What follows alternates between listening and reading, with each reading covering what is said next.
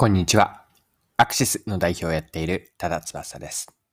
今回はレストランのジョイフルのアプリを取り上げて、マーケティングやあとは仕事での姿勢も含めてなんですが、学べることを見ていきます。それでは最後までぜひお付き合いください。よろしくお願いします。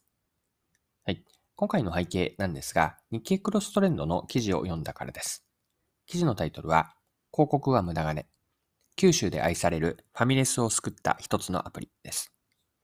で記事のリード文、そのまま引用するので見ていきましょう。九州を中心にファミリーレストランを展開するジョイフルが外食 DX の成功企業であることはあまり知られていない。スマートフォン向けアプリ、ジョイフル公式アプリは利用者の来店頻度が平均3.5倍と増加。月平均で4回以上来店する優良顧客はアプリ提供開始後に12倍に増えるなど継続来店に劇的な効果をもたらしている。これが新型コロナウイルス禍で外食産業が苦戦する中、2021年6月期のジョイフルの赤字を防いだ。はい。以上が日経クロストレンドの3月の10日の記事からです。この記事ではアプリ導入前のジョイフルでの課題感が書かれていました。この部分記事から引用します。DX や IT 化という言葉が生まれる中、大手広告代理店からデジタルプロモーションの提案は何度も受けてきた。だが、我々からすると、チャンネルが紙からデジタルに変わるだけで中身は同じ。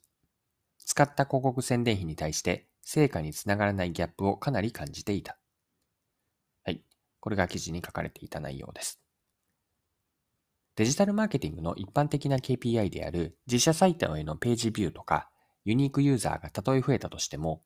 経営上のインパクトはほとんどないという認識があったようで、もっと言えば懐疑的だったとのことです。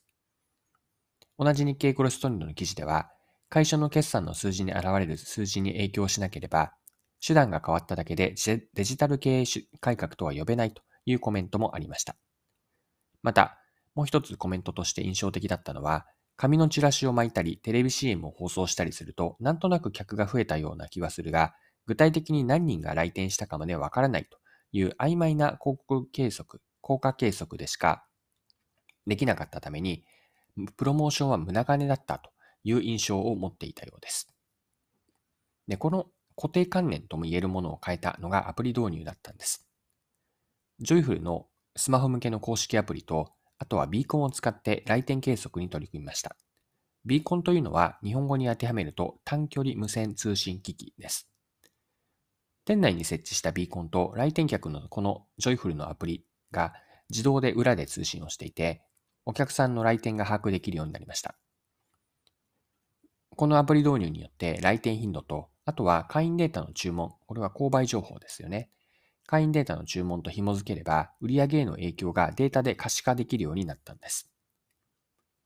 ここまでのジョイフルの話は、経営者の視点と現場の視点には少なからずギャップがあるということを意味します。まあ、現場では反則などのプロモーションをやって、例えば紙のチラシを巻いたりとか、テレビ CM を放送して、なんとなくお客さんが増えたような気がしただけで、これですでに達成感って得られるんですね。しかし、経営者の見方は異なるんです。現場でのなんとなくという主観的な施策効果での経施策の効果では、経営者は納得しないんです。現場を直接見ていないと、現場でのリアルな感覚は持てないので、曖昧な評価では経営上のインパクトはみなしません。株主等への説明ができないというのも納得しない理由でしょう。このように、経営者視点と現場視点では、見ている、うんと、視点が違うわけなんですよね。見ている景色が違うというのは、うん、建物の3階からと1階くらい、1階からくらい、ま違うものなんです。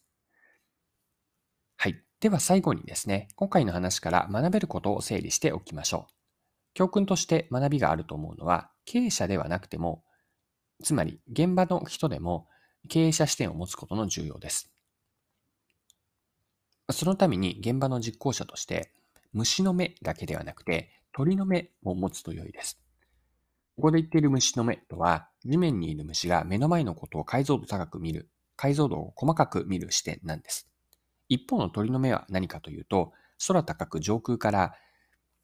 フィールド全体を広く俯瞰する視点で、これが経営者視点にあたります。現場でせっかく自分たちが頑張ってやったことも、経営者からはプロモーションは無駄金と思われるほど悲しいことってないですよね。もしこうした状況に仮になったとしても、